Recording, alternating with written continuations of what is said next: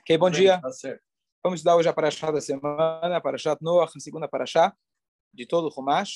E eu vou pular diretamente para o final da Parashá. A gente sempre estuda sobre o dilúvio, o início do dilúvio. Vamos agora, ainda não a Torre de Babel, vamos agora passar para, ainda antes um pouquinho disso. A bebedeira do, do Noah. Ó, a bebedeira do Noah. Gostou? Gostou. Lechaim que Noah fez. Termina o Mabul, e Noah finalmente ele sai da Teivá. Deus fala para ele, saia da Teivá. A pomba já tinha voltado com uma, um ramo de oliveira na boca. E ele viu que já tinha chance dele poder sair. A terra secou, ele saiu da Teivá. E a primeira coisa que Noah faz, ele planta, pelo menos o que a Torá conta para a gente que ele fez, ele planta uma videira, ele amassa as uvas, faz um bom lechaim, ele fica bêbado. Ele estava na sua tenda sem roupas. O Talmud traz para a gente que a pessoa, quando toma, primeiro, o primeiro lechaim deixa ele como um, uma ovelha. O segundo deixa ele como leão. Leão. Depois, macaco. Macaco. E por último, ele fica com, com aquele animal que a gente não fala o nome dele. Certo? Depois ela repite sempre de cena de peixe. Cena de peixe. Ok. Ah, não pode falar mais. Bom, então, o Noah ele chegou para o último estágio, aparentemente. Chegamos assim, analisando pela, pela, a nível literal, nível mais simples, sem entrar na questão espiritual, qual era a busca dele, etc. Então ele toma o vinho, ele fica bêbado, fica sem roupas, e aí, o Noah ele tinha três filhos: Shem, Ham e Afet. Shem é o nosso antecedente, nosso antepassado, por isso nós somos semitas, descendentes de Shem. Ham e Afet. O Ham, ele vê o pai naquela situação e ele vê a nudez do pai. Só que a Torá depois fala que Noah, ele acordou da sua embriaguez ele ficou sóbrio e ele percebeu o que o filho dele fez com ele. Se o filho só olhou, o que ele tem para perceber? Poderia ter ouvido, ouvido falar. E aqui então vem a segunda explicação, que tem duas explicações. Uma que ele, a primeira foi que ele viu e viu então ele viu e teve um relacionamento com o próprio pai. A segunda explicação, o que foi feito com ele foi ainda mais grave, que ele castrou seu próprio pai. A história continua, que ele saiu lá fora, contou para os irmãos o estado do pai, e a Torá conta que os irmãos, diferente desse, eles foram andando de trás, andando de costas, com uma roupa, com um cobertor na mão. Eles, co eles cobriram, então, o seu pai, e a cara dele estava virada, e eles não viram a nudez do pai. E aí o pai, quando agora voltando, quando ele acorda, ele viu que o filho dele, Ram, tinha feito com ele, ele amaldiçoa esse filho e ele fala, Evedavadim Yelechav, você vai ser servo dos seus irmãos. E isso se comprovou ao longo de toda a história que essa clalá, ela continua. Isso, isso, isso que passa. Isso, muita gente usou isso como... O, o Ham ele foi para a África e a gente vê até hoje grande parte da África, a maioria da África são países que não conseguiram se desenvolver, não por falta de recursos naturais. Isso sobra. Não por falta de recursos naturais. Tanto é que os europeus e americanos souberam muito bem cultivar o ouro, diamante, diamante. que tem que tem lá nessas terras. Mas, infelizmente, a gente vê que alguma repercussão, a gente vê claramente ainda tem dessa dessa clara do Noah. Na Torá eh, se comenta, na Torá tem tudo, eh, aparece claramente em algum lugar em relação às cores dos seres humanos, já os negros eles surgem. Não consta, momento, não consta que ele ficou negro na Torá. O que sim que Ham ele foi para a África. As pessoas relacionam isso com os negros. Também, como Jaime falou, erroneamente, como as pessoas deturpam a Torá, eu não sabia disso, mas você que é um historiador, que as pessoas usaram isso como argumento, falaram, bom, então a gente pode escravizar, Deus nos livre, os negros, porque afinal está escrito na Torá.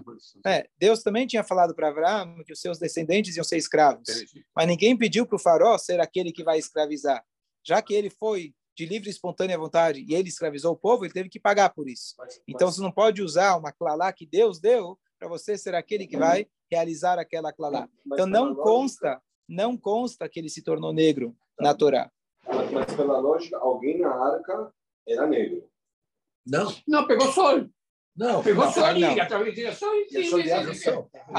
A gente vai fugir do tema. A gente vai fugir do tema.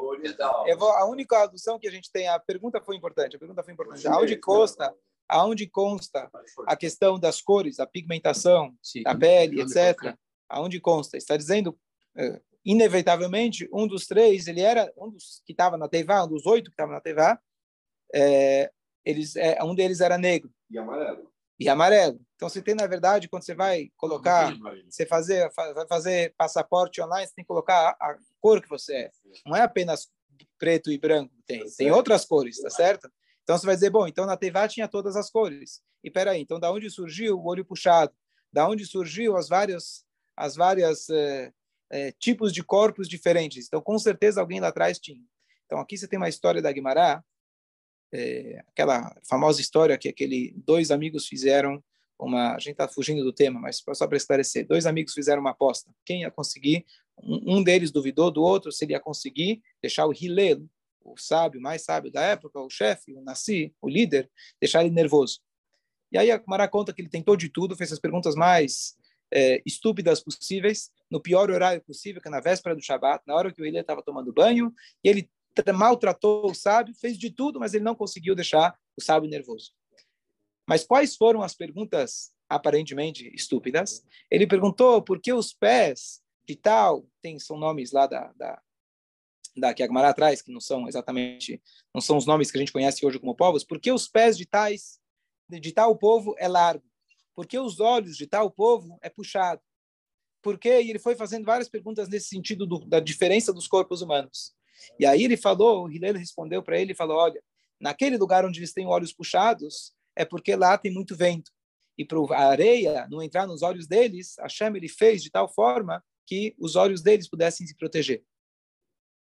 E assim ele foi respondendo no lugar onde eles têm os pés largos, é um lugar onde tem, é como se fosse um pântano, onde tem muita lama e etc. Então, para facilitar, Hashem fez isso dessa forma. Então, isso não é uma, a origem da, da teoria de Darwin, que a evolução foi foi acontecendo conforme o clima e conforme a necessidade, mas sim uma prova de como a Hashem ele faz com que determinados países, por exemplo, onde são muito quente, a Hashem ele preparou que pele, a pele deles pudesse suportar mais o sol. Então, existe uma questão climática onde a Hashem ele adapta o corpo das pessoas de acordo com aquele local. Então, só esclarecendo, muita gente fala, bom, às vezes faradim falam dos Ashkenazim, você não é judeu, porque você é alemão. Você é alemão, olhos claros, né? eu, loiro, certo? Então, alguns vão falar, bom, teve uma mistura no meio do caminho.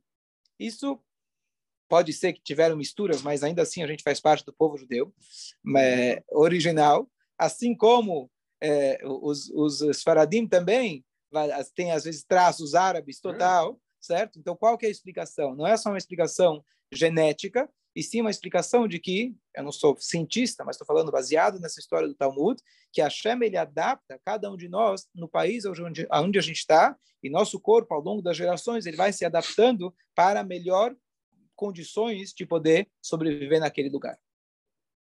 Então, não necessariamente na Teivá tinha todos os tipos de cores e todos os tipos de eh, corpos e assim por diante. A Hashem, ele, conforme a necessidade, ele vai adaptando as necessidades de acordo com a, o clima, o ambiente, etc., para que cada um de nós possa garantir a continuidade da nossa espécie. Eu não sei, eu li, la, la verdadeira, nossos antepassados hebreus, tudo o que sea, era mais escuro. Então, aí vem, eu, alguém veio na minha casa e ele falou, ele afirmou, em nome de um famoso sábio, que a Torá foi dada em árabe.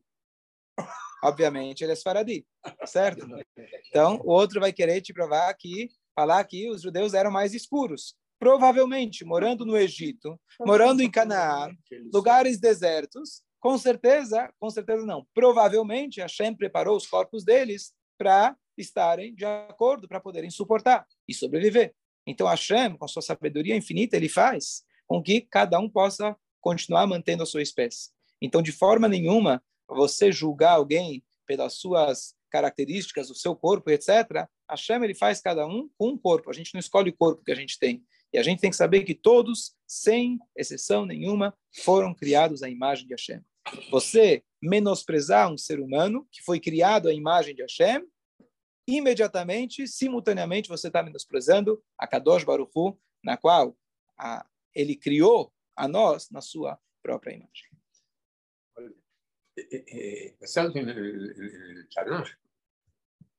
E a, o foco. Então, tá comigo?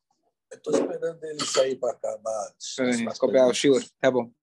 É, então, então essa é a história a nível literal. Ele, ele, por que que ele, inclusive, castrou o pai? Porque olha como a gente, como ser humano, é egoísta. Então ele falou quantos herdeiros tem que vão herdar, não é nem o planeta Terra, herdar o universo. Somos em três. Se se eu não fizer nada, o papai vai ter mais filhos. Eu não quero dividir. Então, às vezes as pessoas falam: olha, se eu tivesse um pouco mais de dinheiro, eu não estaria brigando. Mentira. Você tinha o universo inteiro em as tuas mãos, o mundo inteiro nas suas mãos, ele queria dividir, já tem que dividir em três. Eu não quero ter que dividir em quatro ou cinco. Então, como funciona o egoísmo humano? Que ela está repetindo o erro de Caim, Abel, etc. Caim e Eva. E assim, infelizmente, se repete a, a inveja, etc., a cobiça, a obsessão, etc. Bom, mas aqui tem um detalhe importante. A Torá fala uma redundância, aparentemente. A Torá fala, eles andaram de trás e eles não. E aí depois ele fala, eles, eles é, andaram de trás, cobriram seu pai, a sua cabeça estava de trás e, o, e a nudez do pai eles não viram.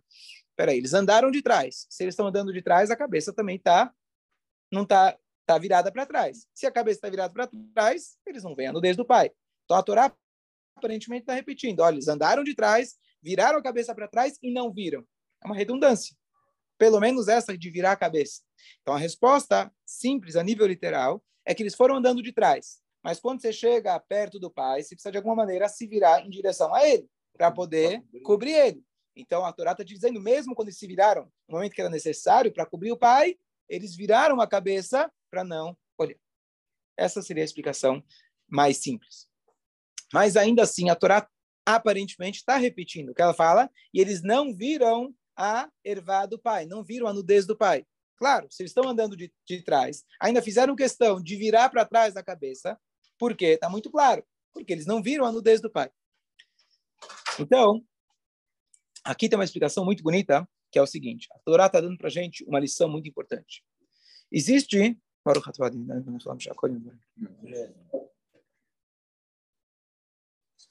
Existe, existe uma Torá do Baal Shem Tov, um ensinamento do Baal Shem Tov, que ele diz que tudo aquilo que você vê de mal e negativo em outra pessoa, isso é um sinal que você tem aquilo dentro de você. É um reflexo seu. O mundo é um espelho. Essa é a frase. Então, de certa forma, é fácil de entender. Quando você vê alguém que tem a mesma falha que você, você te pega. Então, por exemplo, aquilo que o está escrito na Parashá da semana passada, no Rashi, que kol uman sone benei humanato. Todo profissional odeia aquele que é na mesma área de atuação que você. Então, o engenheiro odeia o engenheiro, o médico odeia o médico, e assim por diante. Hã? Então, por quê?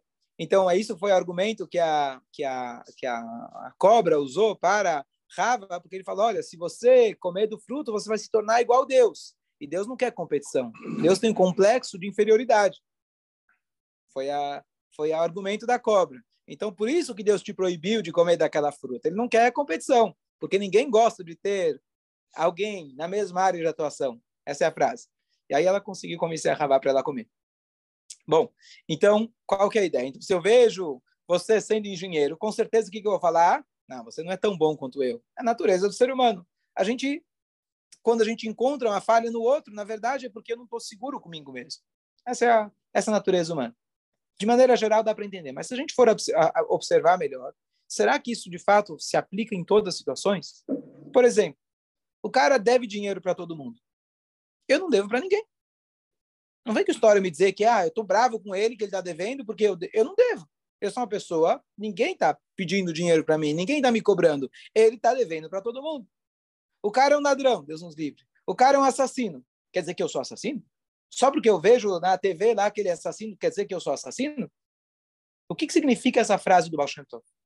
Tudo que eu vejo de fato quer dizer que eu tenho igual? Tudo que você vê de errado no seu marido, na sua esposa, quer dizer que você tem igual? Então, qual a resposta? A resposta é que depende como você vê. Tem duas maneiras da gente enxergar o defeito do outro. Existe uma maneira que você enxerga um defeito a ser corrigido. Então, por exemplo, eu vejo que o cara lá está com o pneu furado, o que, que eu faço? Paro o meu carro e eu ajudo ele a consertar o pneu dele, sem sentimentos negativos. Eu simplesmente tenho um problema. Eu vou lá e ajudo ele a resolver o problema dele. Mas existe quando aquele problema te afeta. E aquilo te deixa revoltado. Aquilo te deixa zangado. Como que aquele cara se comporta dessa forma? Como que ele é capaz? Por que aquilo te tocou? Porque de alguma maneira você não está seguro consigo mesmo. Então, ver do outro depende de como você vê. Você pode ver como algo objetivo a ser consertado. Um professor que pode ver um aluno, olha, eu vi que você não está se aplicando bem nos estudos, vamos fazer assim, assim, para você poder melhorar, de forma fria, de forma objetiva, de forma que realmente vai trazer benefício para o outro. Ou quando você sai de lá revoltado, você fica nervoso. Você ficou nervoso? Porque, de alguma maneira, aquilo você está, não se fala na psicologia moderna, projeção. Você está projetando no outro aquele teu próprio problema. Se aquilo te revoltou, é porque aquilo é uma coisa que você tem dificuldade. Porque o outro pode chegar atrasado e eu não posso chegar atrasado. também queria chegar atrasado. Como que ele chega atrasado? Porque, na verdade, você também queria ser preguiçoso, trabalhar um pouco menos, por exemplo, tá certo? Você queria trabalhar um pouco menos, mas você não se dá esse luxo. O outro vai lá, trabalha um pouco menos e está tudo certo. Então, por que está revoltado? Chega, você está revoltado, está preocupado com ele ou está preocupado com que você também gostaria de fazer a mesma coisa? Deu para entender a, a diferença? Você não gosta, não é teu caso. Você chega cedo. Só um exemplo, certo? Então, aquilo que você tem dificuldade, quando você vê no outro, aquilo te incomoda muito mais. E é isso, então, a diferença entre Ham, o primeiro filho, que ele viu a dificuldade, ele viu a falha do pai, versus os outros dois irmãos. Os outros irmãos, eles viram que o pai tinha um problema. Ao invés deles saírem e, primeiro, entrarem lá e tirarem proveito do pai, ou Deus nos livre, fazer o que ele, o que ele fez com o pai, independente das duas opiniões, ele foi que ele viu a nudez do pai, como a Torá descreve, a não descreve explicitamente o que ele fez, mas ele foi lá e viu a nudez do pai, e ele aproveitou daquele momento. Ele que, que fez? Que, que os dois irmãos fizeram? Eles entenderam que tinha algo a ser corrigido. O que, que tinha? O pai está sem roupa. Então vamos lá corrigir o problema. Não levaram isso para o pessoal. Não levaram isso. Olha o que nosso pai fez. O que, que eles fizeram? De forma objetiva, sem olhar para o pai, sem olhar fisicamente e sem olhar espiritualmente. Que eles poderiam, na hora que estavam levando a cobertura, né? você viu? Olha o que ele fez. Né? Chato, né? É vergonha, olha. Saímos agora, sobrevivemos, Deus salvou a gente. Olha a primeira coisa que ele faz. Poderia ter dado né, um, um pigarrinho para o outro, né? mas o que, que eles fizeram? De maneira objetiva. Eles foram lá, resolveram que tinha, que tinha que ser objetivo. Então, que eles não viram a nudez e que eles viraram a cara. Que, que, que eles andaram de trás, viraram a cara e não viram a nudez. O que quer dizer não viram a nudez? Eles não viram, não enxergaram o ponto fraco de maneira pessoal. Eles viraram as suas caras, eles não se envolveram com aquilo, não absorveram aquela energia como nosso pai, uma vergonha. Olha, o que, que a gente vai contar para as próximas gerações? O que, que vão dizer? Eles simplesmente foram lá, de maneira prática, e resolveram o problema. Mas não era tão grave do que fez. Do que o pai fez? Bêbado e ficar nu, bom. Bêbado e ficar nu. Não é bom. Be, be, perfeito, perfeito. Um filho, fio que era gravíssimo, gravíssimo, ele saiu contando para todos, e o que, que ele fez? Muito mais grave. Muito. Porque era mal. Os outros não, não comentaram se era grave ou não era grave. O pneu está furado? Vamos consertar. Ponto sem sentimentos pessoais. Eles viraram a cara. Eles não sentiram aquilo como algo pessoal, não levaram para a emoção.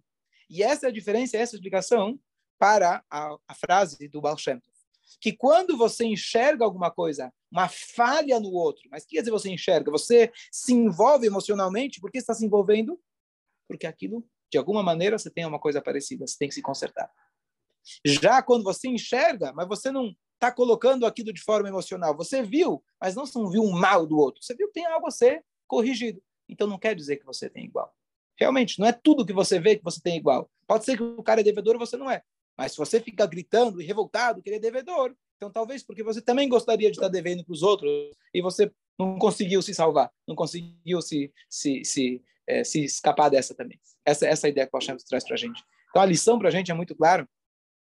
Tem uma, uma anedota bonita, uma passagem bonita que diz o seguinte: é, na casa, dentro da casa, tem duas pessoas que estão caçando o rato tem o dono da casa, claro que não é a dona da casa, ela está fugindo, tem o dono da casa caçando o rato, e você tem o gato caçando o rato. Qual a diferença entre os dois? O gato é normal. O dono da casa, ele não quer os gatos, os, os ratos. O gato, quanto mais rato tiver, melhor. Então, às vezes, a pessoa te aponta falhas. Tem dois jeitos de apontar a falha é o dono da casa que está querendo eliminar suas falhas. Ele está preocupado com você, ele quer te ajudar. Então, ele quer eliminar o rato do meio do caminho. Tem outro que ele curte cada falha que você tem, para opa, agora tem mais uma coisa para eu corrigir. E parece que ele está querendo também pegar o rato. Mas cada rato que aparece, ele está comemorando. Que agora ele tem mais uma brincadeira. Já viu como os ratos brincam com os gatos brincam com os ratos? Ele morde, joga para um lado, joga para o outro, tá certo? Então, Depende como que é a crítica. Se a crítica é porque você quer eliminar o problema do outro, ou porque você curte o fato que o outro, ó, agora eu posso me sentir melhor.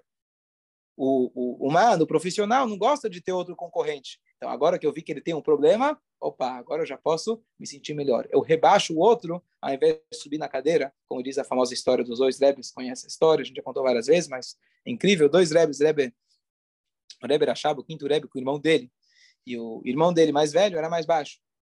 E ele um dia estavam brincando lá fora, ele foi lá, botou o irmão mais velho, que era mais baixo, botou o irmão dele, que era mais alto e menor, mais novo, colocou ele no buraco.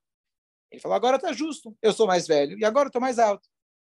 E o Rebbe Rashab, que seria o futuro Rebbe, era uma criança, ele falou: olha, se você quer deixar justo, você quer ficar mais alto, então suba na cadeira, não coloca o outro no buraco.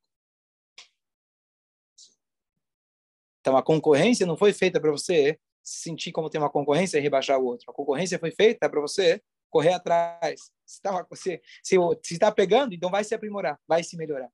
E a verdadeira concorrência, a única que vale, a concorrência no, no estudo, a concorrência no cumprimento das mitzvot, esse tipo de inveja não tem que causar para você diminuir o outro, como fez o Ram, e sim para você enxergar que talvez você possa melhorar, você pode subir na cadeira. Dúvidas? Comentários?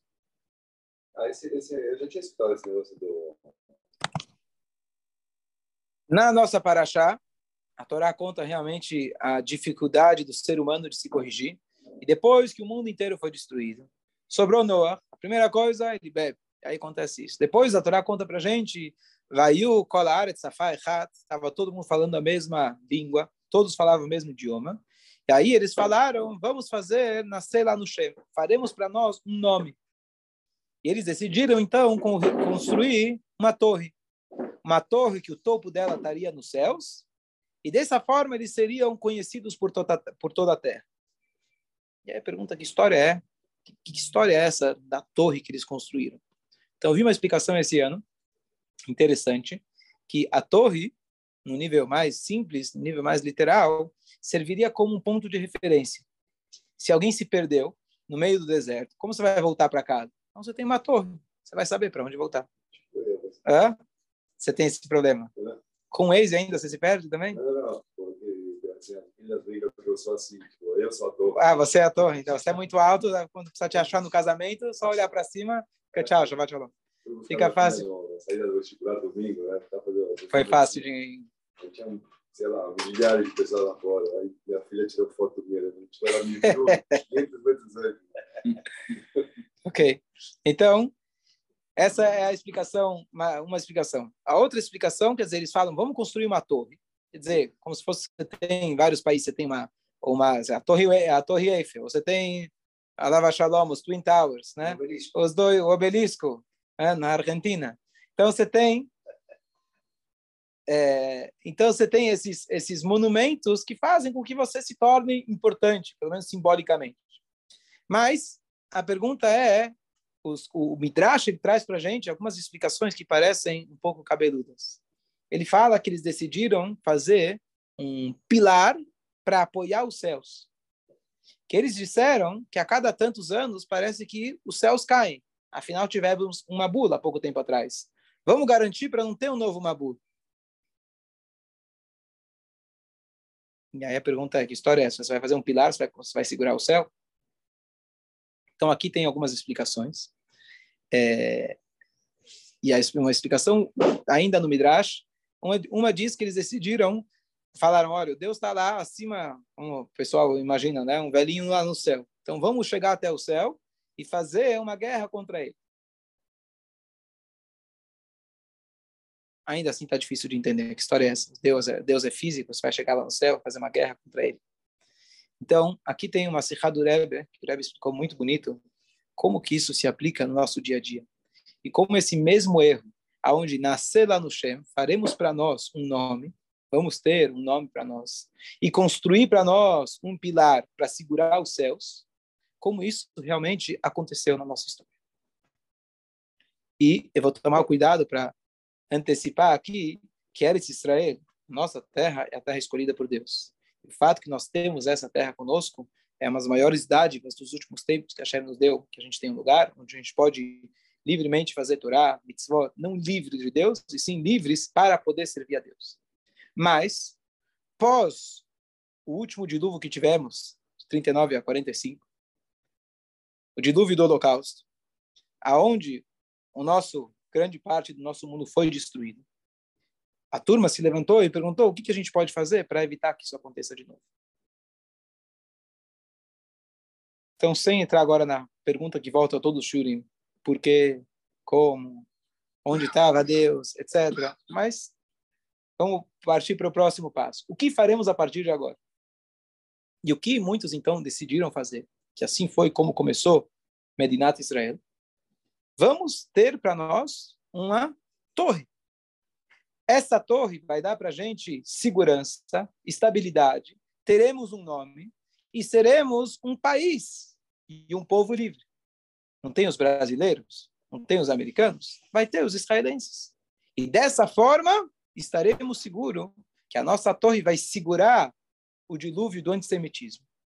Como os, como os, os, eh, os babilônios lá estavam, o que, que eles falaram? Olha, cada tantos anos cai um dilúvio. Ninguém parou para pensar, poxa, talvez tenha um motivo para o dilúvio. E agora tomando cuidado. Não que a gente possa justificar o holocausto de forma nenhuma. Mas ao invés de você lidar com Deus, você decidiu fazer uma guerra contra Deus. Deixa que eu me viro sozinho. Eu vou fazer uma torre, eu vou ter meu próprio nome, eu não preciso mais de Deus. Infelizmente, esse pensamento aconteceu. E ao invés de ter Israel como um local nosso, e não estou tirando mérito, não estou tirando mérito de todos aqueles que entregaram sua vida, muito pelo contrário, aqueles que entregaram sua vida e seu, tudo que eles puderam fazer para que tenhamos essa terra. Mas a maneira de pensamento de muitos indivíduos era que, através disso, a gente vai poder tirar o fardo de perseguição e, através disso, a gente tira também, simultaneamente, o fardo de obrigações de Torá e Mitzvot. E aí veio, daí surgiu o pensamento que nós somos israelenses e não somos judeus. Porque pensava-se que agora que a gente mudou de nome, então agora não vai ter mais antissemitismo. Agora que temos Israel, estamos, estamos seguros. Funcionou? Não. Funcionou? É igual o judeu que fala, olha, eu tenho cara de judeu. Eu vou operar meu nariz, fazer um narizinho menor. Você acha que vai melhorar? Eles vão dizer, você é o cara que tinha o um nariz grande. Não mudou nada. Você vai continuar ainda com o apelido de nariz grande. Então, por quê? Porque quando a gente foca em nascer lá no Shem, faremos para nós um nome, a gente pode construir uma torre, um país, uma cidade, algum lugar onde nós nos protegemos sozinhos. E a gente não precisa de mais ninguém. Então, ao longo da história, se comprovou, desde os primórdios, desde quando a gente conquistou a terra, cada momento que o povo se sentia seguro por si mesmo, eles perceberam que o Mabu, ele caía. Não existe uma maneira da gente se garantir sem o apoio de Akadosh Baruch Hu. Então, a pessoa, no momento depois do dilúvio, deveria meditar não porque Deus fez esse dilúvio, a gente não sabe por quê, mas como eu posso estar mais próximo de Hashem e pedir para Ele e garantir, Bezat Hashem, que não tenhamos mais dilúvios. Essa foi a analogia que Rebbe fez. Então, o que eu acho curioso disso, tem alguns pontos. Ponto número um, mais simples, entender essa ideia do Medinat Israel, que você ter uma nacionalidade não substitui a sua essência. Você falar que você é israelense, isso não te traz mais garantia, não te traz mais segurança. E no final das contas, é diferente você ter uma nacionalidade ou você ter uma essência. Nacionalidade você pode adquirir. Você vai lá morar, faz aliar. Você não precisa ser judeu, você pode conseguir, tem jeitinhos. Isso não torna, isso não toca na nossa essência. Por isso nós estamos lá por ser Israel. Israel está ligado com a nossa essência e não apenas com uma nacionalidade. Todo povo tem direito de ter, todo povo tem direito de ter a sua, o seu país. Sim, mas às custas dos palestinos? Todo mundo tem o direito. A ONU deixou. Os britânicos saíram. E com que direito você tem? Não, porque olha o que aconteceu com a gente com o Holocausto. Tá bom. Vai para Uganda. Ah, não sei. A gente precisa ter um país. Se você olhar apenas nacionalidade, que direitos não tem direito nenhum sobre essa terra. A única, o único direito que você tem nessa terra é o direito bíblico. Que Deus, quando criou o mundo, ele falou: essa terra essencialmente pertence ao povo judeu. Nenhuma terra no mundo Nenhuma terra no mundo pertence a, nenhum país no mundo pertence essencialmente a uma tribo, a um povo. A maioria dos países hoje em dia foram conquistadas em determinados momentos. Vocês viram agora, agora é a nova lei, se não me engano, de colocar terra indígena. Em quais, em várias até o nome das ruas, não lembro quais são as aqui, aqui em Janópolis tem. Você coloca o nome das ruas, terra indígena. Por quê? Porque agora, depois de de, de 500, 500 anos, se fala, não, essa terra era dos índios, a gente pecou, a gente tirou deles, certo? Não estou agora entrando no mérito. Mas o Brasil foi conquistado pelos portugueses, seja os holandeses, não era essencialmente nossa. E mesmo os índios, quando chegaram, como chegaram, não sei, da Tevá de Noah aqui, mas também chegaram, ó, já que está vazio, vamos pegar para a gente. Todas as terras do mundo, e hoje os Estados Unidos também é muito forte isso, a questão dos índios, etc., é, é, é muito, é muito forte porque a gente pegou deles, etc. Tá bom, então vai embora. Mas você vai para onde? Você não tem nenhum país, nenhum ser humano, a não ser os Yehudim, que Hashem falou que essa aqui é um, é um imã, que essa pertence a você, nenhuma outra terra no mundo pertence essencialmente a esse povo. Se passa gerações, se esquece quem conquistou quem, e pronto. Daqui algumas gerações vai saber o que era a Ucrânia, o que era a Rússia. Os teus netos não vão saber o que era. Isso aqui é Rússia, isso aqui é Ucrânia, acabou. Ninguém vai saber que teve uma guerra por isso. Já Israel é o único lugar do mundo que Hashem fala, vocês pertencem essencialmente àquele lugar. Então, você não assumir, você não conseguir enxergar dessa forma, é como aquele cara que ele quer apenas os direitos sem os deveres. Você assina o contrato, mas você só olhou os, os direitos. Você não olhou que você tinha que trabalhar, você não olhou que você tinha que pagar, você só olhou o salário. Você esqueceu que você tem que acordar e trabalhar? Não, não. A terra é nossa, está no Tanakh, a terra é nossa.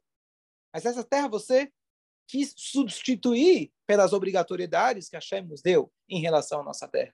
Eu vi agora, essa semana saiu no jornal, semana passada, que o Kibbutz Hafetz Chaim, um kibbutz religioso famoso em Israel, pela segunda vez no pré-Shemitah, no ano pré-Shemitah, eles produziram o dobro do que a produção dos anos anteriores. É um kibbutz que ele cuida das leis agrícolas de Israel, que no sétimo ano tem que descansar. E a Torá, há 3.300 anos, teve coragem de dizer: pode cumprir, faz o Shabat, que não vai te faltar nada. Descansa até um ano, que eu vou dar o dobro, eu vou dar o triplo. Fica tranquilo. Isso saiu no jornal comprovado. O Kibbutz Cafés Haim, quem quiser pode olhar, eles, ano passado, agora retrasado seria, eles produziram o dobro do que nos outros anos. E assim também sete anos atrás. O ano pré-Shemitah, eles produziram o dobro. A terra, ela dá frutas e a gente tem que saber que a gente tem que respeitar essa terra. Então, a analogia é muito interessante. Primeiro, essa questão de Israel, etc., entender um pouquinho o que, significa a nossa, nossa terra, etc., não não substituir Deus, etc., e o, o povo judeu por uma nacionalidade. inclusive quando é, o Rebbe foi questionado, um dos, um dos primeiros ministros, não lembro qual deles que foi, perguntou ao Rebbe, por que o senhor sempre fala Eretz Israel? Por que o senhor não fala Medinat Israel? Medinat Israel, por que Eretz Israel? Por que terra de Israel não país Israel? E o Rebbe falou, peraí, país Israel, você está se referindo a 48. Eretz Israel, eu estou me referindo à criação do mundo. Qual que é mais forte?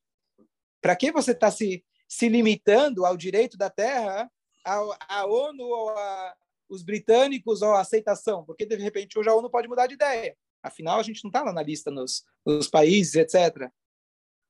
É um país de guerra, é um país de, de hostilidade, tá certo? A gente não se limita a isso. A gente, isso é um ponto. Mas o outro ponto que eu acho muito bonito dessa explicação é de que como uma passagem do Midrash, que quando você lê parece uma coisa cômica, que eles estão fazendo uma torre para segurar o céu, se você entende com um olhar um pouco mais profundo, que aqui tem mensagens que a Torá está dando para a gente, sutis, que você, a princípio, às vezes fala, ah, isso aqui é besteira, que história. Eles eram primitivos, eles estavam fazendo uma torre para segurar Deus, fazer uma guerra contra Deus. O que é Deus? Deus está acima, está embaixo? Que história é essa? E, de repente, você entende que o Midrash ele usa uma linguagem de codificada para a gente traduzir isso para o nosso dia a dia. O que a Torá está dizendo para a gente, que nós repetimos esse mesmo erro muitas vezes. Então, de maneira global, a gente falou a história pós-holocausto, Israel, etc. Mas na nossa vida, também muitas vezes, quando a gente passa por momentos difíceis, o que, que a gente fala? Bom, eu passei por uma crise financeira agora. O que, que eu vou fazer? Não, Baruch Hashem passou, agora deixa eu garantir. Agora eu vou ter o dinheiro aplicado aqui, dinheiro aplicado lá, comprar isso, comprar aquilo. Agora eu estou seguro. Agora eu estou seguro. Você vai se apoiar nisso mesmo? Ou talvez valha a pena você parar e meditar que não é você se garantir construindo uma torre, é você garantir, se garantir, refazendo os elos ou reforçando os elos com a Kadosh Baruch Hu. De novo, não estou dizendo, ninguém vai aqui julgar o porquê aconteceu aquilo. Mas o que sim, você parar e meditar quem fez aquilo e com quem você tem que conversar. O que você deve fazer a partir de agora? Você tem que fazer melhores investimentos? Tudo bem, pode fazer também. Mas não se esqueça que o principal, quem fez o dilúvio, o dilúvio não cai sozinho a cada tantos anos. É a onda de antissemitismo, que infelizmente acaba acontecendo. Não, a gente tem que se melhorar, a gente tem que se fortificar, a gente tem que se unir. Claro que temos que nos proteger também, mas a gente tem que entender que o principal é a gente melhorar os nossos elos, reforçar nosso elo com o Criador do mundo. Bom dia a todos, Shabbat Shalom. Shabbat Shalom.